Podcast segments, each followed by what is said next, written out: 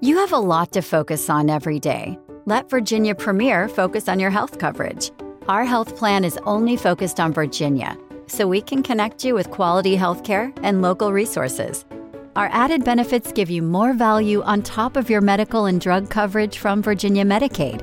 See our benefits at virginiapremier.com slash Medicaid and have your whole family with the same health plan. Virginia Premier, focused on Virginia, focused on you. Drama de los impuestos ya empezó. Ya no, porque Boost Mobile te da gratis un Samsung Galaxy A23 5G cuando te cambias y con el poder de las redes 5G más grandes del país. No más drama. ¿Qué será de mí? Cámbiate a Boost y llévate un Samsung Galaxy A23 5G gratis. Oferta por tiempo limitado, solo nuevos clientes, disponible en ciertas redes. El servicio 5G no está disponible en todas partes. Un dispositivo por línea excluye impuestos. Aplican restricciones adicionales. Visita una tienda para detalles. Capítulo 3 Raskolnikov deja a su madre y hermana bajo la protección de Raskumiskin. Hasta el último minuto Pedro Petrovich estuvo lejos de esperar tal desenlace. Ese era el punto capital. Se mostró descarado y agresivo al no entrever siquiera la posibilidad de que las dos pobres mujeres indefensas se le escurrieran de entre las manos. Lo que contribuyó no especial a fijar esa suposición en su mente era su vanidad y esa especie de aplomo del que hacía una cuestión de amor propio. Surgido de la nada, habituado a admirarse a sí mismo, Pedro Petrovich tenía la más elevada opinión de su inteligencia y su capacidad cuando se hallaba solo, que recurría con frecuencia al espejo para contemplar su imagen con íntima satisfacción. Pero lo que apreciaba por sobre todas las cosas del mundo era el dinero adquirido merced a su trabajo, y sin desdeñar medio alguno, ese dinero le permitía tratar de igual a igual con las potencias superiores, al recordarle con amargura a Dunia que se había decidido a tomarla por esposa a pesar de los rumores poco halagueños para su reputación, habló con sinceridad. Y hasta es de creerse que experimentaba hoyo despecho ante tan negra ingratitud. Es preciso indicar, sin embargo, que cuando solicitó la mano de Dunia estaba perfectamente convencido de lo absurdo de esas calumnias, que por otra parte la misma Marta Petrovna se encargó de refutar, desde hacía mucho tiempo no circulaban ya en la pequeña localidad, donde la conducta de la joven era mencionada como ejemplo y con vivos elogios. Pedro Petrovich no habría negado en aquel momento que estaba bien enterado de esas circunstancias. No obstante, atribuirse el mérito de haberse resuelto a elevar a Dunia hasta su altura, considerando esa acción como una suerte de hazaña. Cuando fue a visitar a Raskolnikov, entró en la sensación de un benefactor que se aprestaba a recoger los frutos de su buena acción y a escuchar los más halagadores cumplidos. Al descender la escalera del edificio Bakalev, se consideraba incomprendido y vejado en sus más nobles sentimientos.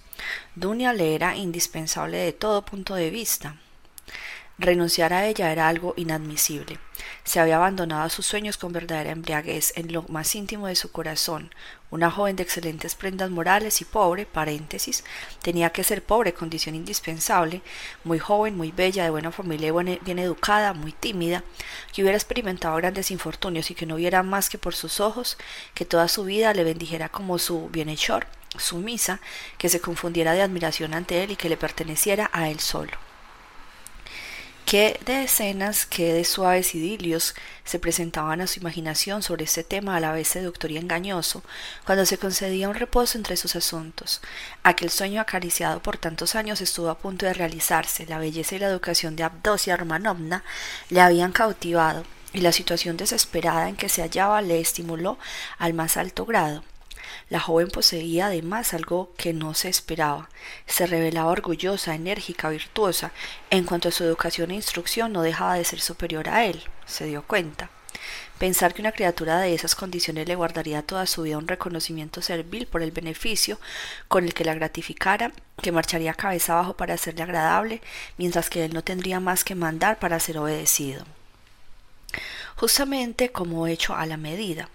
Poco antes de encontrarse con ella, Pedro Petrovich había cambiado en definitiva de carrera para entrar en un círculo más vasto de actividades, al mismo tiempo que para hacer poco a poco un cambio un camino en aquella alta sociedad que le atraía como un imán, haciéndole soñar con la gloria y el poderío. Decidido a sondear el terreno de San Petersburgo, comprendió que la ayuda de una esposa dócil y bella sería inapreciable valor. El encanto que emana de una mujer atractiva, virtuosa, instruida iba a embellecer su existencia, atrayéndole simpatías, formándole una aureola. Y de improviso todo se derrumbaba. La brutal, la monstruosa ruptura le hizo el efecto de un rayo caído en su cabeza. Era una farsa abominable, un absurdo. Pretendió mostrarse un poco impertinente y apenas le dieron tiempo para terminar. Quiso dejar sentada su superioridad, se dejó ir un poco lejos y aquello por poco acababa a golpes. Amaba a Dunia a su manera y ya disponía de ella en sus sueños, cuando de pronto el desastre. No, al día siguiente habría que reparar la situación, recuperar el terreno perdido y en especial aniquilar al mequetrefe causante de todo. Experimentaba a su pesar una sensación de desasosiego al recordar a Razuminsky, pero pronto se tranquilizó a este respecto. No faltaba más. Colocar a ese imbécil a la misma altura que yo, Lujín. El único que en realidad le causaba alguna inquietud era Sidrigailov, en resumen, preveía una cantidad de inconvenientes y desazones. Fui yo, sobre todo, quien tuvo la culpa, dijo Dunia besando a su madre. Entreví una posibilidad de mejorar nuestra situación, pero te aseguro, hermano mío, que jamás hubiera creído que se tratara de un ser tan vil. Si lo hubiera advertido, no me habría dejado tentar. No me acuses, hermano. Dios vino a nuestra ayuda. Él nos ha librado del mal, murmuraba Pulqueria Alejandrovna, con cierta vaguedad, como si aún no creyera en lo ocurrido. Por espacio de cinco minutos el contento fue general y las risas brotaron en forma espontánea. Solo Dunia palidecía en ocasiones y su rostro se ensombrecía al recordar lo sucedido. Pulqueria Alejandrovna no se hubiera figurado jamás que pudiese regocijarse de un acontecimiento de tal naturaleza. Esa misma mañana consideraba todavía una catástrofe la ruptura del compromiso de su hija con Lujín. Razumiski sentíase en el paraíso, no osaba manifestar plenamente su placer, pero temblaba de dicha, aspirando aire con verdadera fricción, como si le hubieran sacado de encima un peso agollador. Desde este momento tendría el derecho de dedicarles toda su vida de servirlas. ¿Qué no hacer por ellas? Trataba de alejar de su mente cualquier pensamiento relacionado con el porvenir temeroso de ceder al vuelo desorbitado de su imaginación. Raskolnikov no se motivó, no se movió de su lugar, melancólico y casi distraído después de haber insistido tanto en que se cortaran las relaciones con Lujin, parecía interesarse menos que nadie en lo sucedido. Dunia pensó que aún estaba enfadado con ella y Pulqueria Alejandrovna lo contemplaba con inquietud. ¿Qué dijo Sidrigailov? le preguntó Dunia acercándose a él. Ah, sí, sí, exclamó Pulqueria Alejandrovna. Raskolnikov levantó la cabeza. Tiene el firme propósito de regalarte diez mil rublos y además manifiesta vehementes deseos de verte una vez más en mi presencia. ¿Verlo? Jamás, exclamó Pulqueria Alejandrovna. ¿Y cómo se atreve a ofrecerle dinero? Raskolnikov dio cuenta con evidente sequedad de su conversación con Sidrigailov, omitiendo referirse a las apariciones de Marte Petrovna para no apartarse del tema principal y por repugnancia a pronunciar frases que no fuesen estrictamente indispensables. ¿Qué le respondiste? preguntó Dunia. Le declaré en un comienzo que no te diría una sola palabra de esto, pero me anunció su intención de hacer todo de su parte para tratar de obtener esa entrevista por sí mismo. Pretende que la pasión que albergó por ti era solo una fantasía de su imaginación exaltada y que ahora no experimenta sentimiento alguno a ese respecto. No quiere que te cases con Lujín. Debo agregar que se expresó en forma confusa. ¿Qué idea te has formado de ese hombre, Rodia? ¿Cómo lo juzgarías? Confieso que todo eso no me parece muy claro. Ofrece diez mil rublos y al mismo tiempo asegura que no es rico. Declara que se propone salir de viaje y a los diez minutos olvida que lo ha dicho. Luego anuncia que va a casarse, que ha encontrado novia. Sin duda abriga ciertos designios que acaso no sean buenos o correctos, pero por otra parte no deja mucho campo a las suposiciones, puesto que no obraría tan torpemente si tuviera malas intenciones. Como podrás imaginarte, rehusé en tu nombre de una vez por todas sus ofrecimientos de dinero. En general me pareció extraño y hasta pude notar en, el cierto, en él ciertos indicios de locura. Quizá me haya equivocado y todo sea simple ficción. La muerte de Marta Petrovna debe haberlo afectado. Que Dios conceda reposo a su alma, dijo fervorosamente Pulqueria Alejandrovna. Jamás dejaré de orar por ella. ¿Qué sería de nosotras, Dunia, con sin esos tres mil rublos? En verdad, puede decirse que caen del cielo. Ah, Rodia, piensa que esta mañana no nos quedaba por todo capital más que tres rublos. Dunia y yo nos proponíamos empeñar lo más pronto posible nuestros relojes para no pedir nada a Lujín, puesto que no adivinaba nuestra situación. La oferta de Sidrigailov constituía algo inesperado en absoluto para Dunia, que permanecía pensativa. Debe haber concebido algo horrible, dijo como si hablara consigo misma, temblando casi. Ese temor excesivo no pasó inadvertido para Raskolnikov.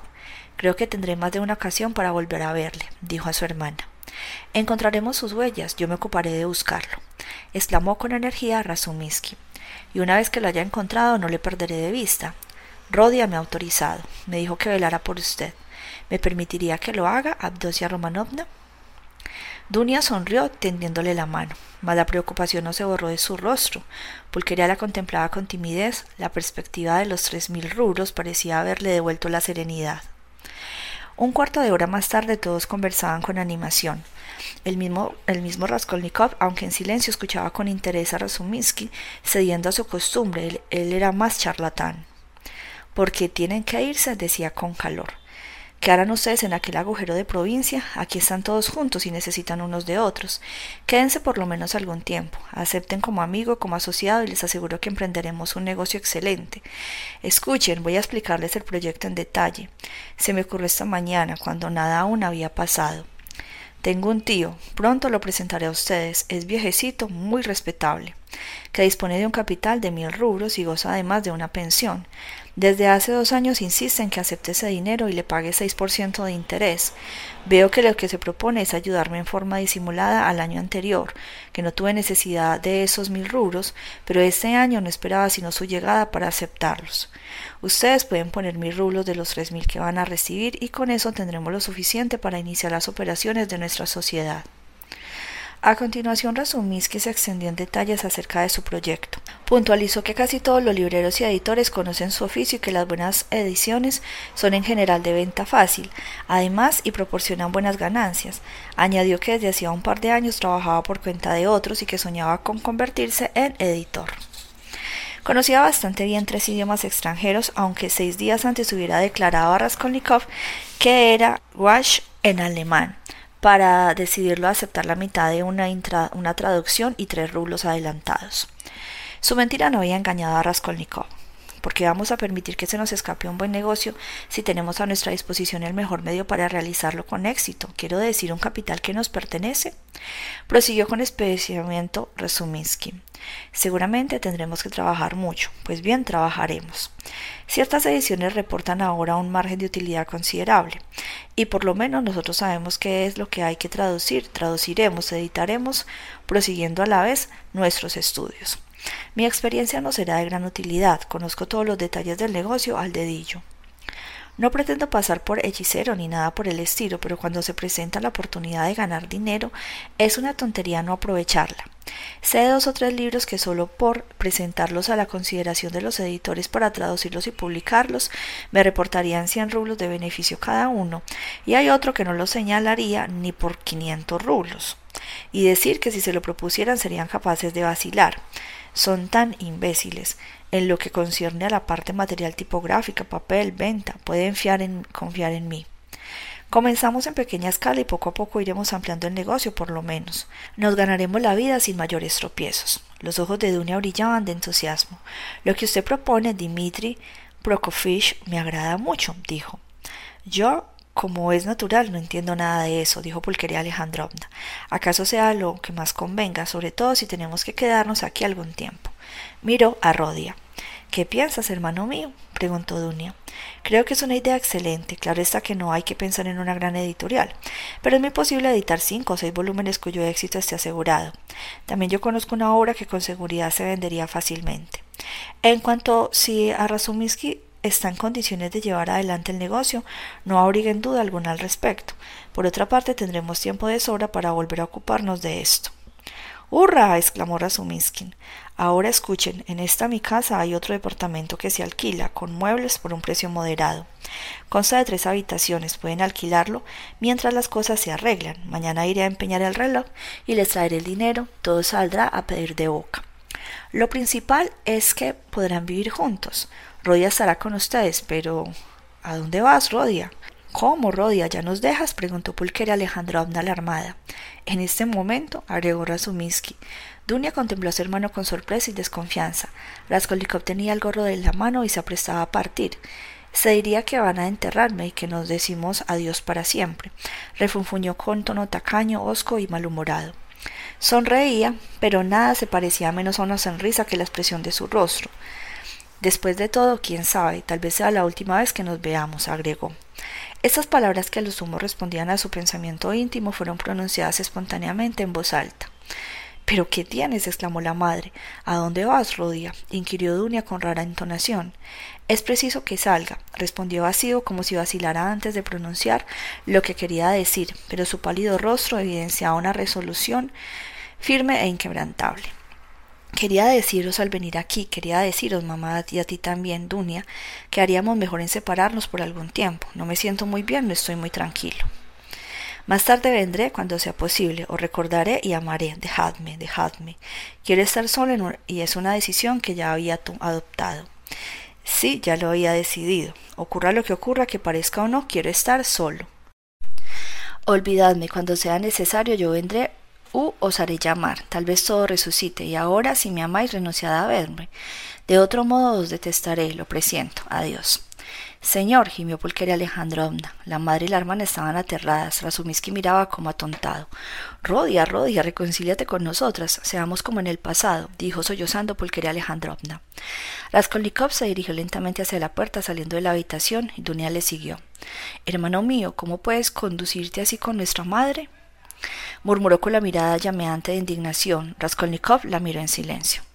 No es nada, ya volveré balbuceó a media voz como si no tuviera plena conciencia de lo que quería decir y abandonó el departamento. Desalmado, egoísta sin entrañas, vociferó Dunia. No es un desalmado, está loco, ha perdido la razón. ¿Es posible que no se dé cuenta, Dunia? murmuró Razuminsky al oído de la joven estrechándole la mano con fuerza. Vuelvo enseguida, dijo Pulqueria Alejandrovna, que estaba más muerta que viva, y se precipitó fuera del departamento. Raskolnikov la aguardaba en el extremo del corredor. Sabía que correrías detrás de mí, le dijo. Vuelve y quédate con ellas. Acompáñalas también mañana y siempre. Yo quizá vuelva si es posible. Adiós. Se alejó sin tender la mano a su amigo. Pero ¿a dónde vas? ¿Qué te sucede? ¿A qué se debe tu actitud? ¿Cómo puedes comportarte de esta manera? preguntó aturdido Resumiskin sin saber qué pensar. Raskolnikov se detuvo otra vez. Te pido encarecidamente que no me interrogues, nada tengo que decirte, no vengas a mi casa, déjame, pero no las abandones, ¿me comprendes? El corredor era muy oscuro, pero ambos se encontraban debajo de una lámpara. Por espacio de un minuto se contemplaron en silencio. Razuminskin se acordó toda su vida de aquel minuto. La mirada fija y ardiente de Raskolnikov parecía aumentar en intensidad de segundo a segundo, penetrando hasta el fondo de su alma. De pronto Razuminsky se estremeció. Algo extraño se deslizaba de uno a otro. Se insinuaba una idea horrible, monstruosa. Cobraba su cuerpo, convirtiéndose en certidumbre. Razuminsky palideció como un muerto. ¿Comprendes ahora? musitó Raskolnikov, cuyo rostro se crispó en una mueca dolorosa. Vuelve a ellas, no las dejes. Se apartó con brusquedad, saliendo de la casa. Imposible describir con exactitud lo que aconteció aquella noche en el departamento de las dos mujeres al regreso de Razuminsky, que trató de tranquilizarlas, asegurándoles que Rodia estaba enfermo y tenía absoluta necesidad de reposo. Les juró que no dejaría de ir a verlas, que iría todos los días, que se encontraba en un estado de extrema nerviosidad y que no había que contradecirle. Les dijo de mil maneras que velaría por Rodia, procurándole un buen médico, al mejor, recurriendo a los más afamados especialistas si era menester. A partir de aquella noche, Razumiski fue para ellas un hijo y un hermano. Página 294.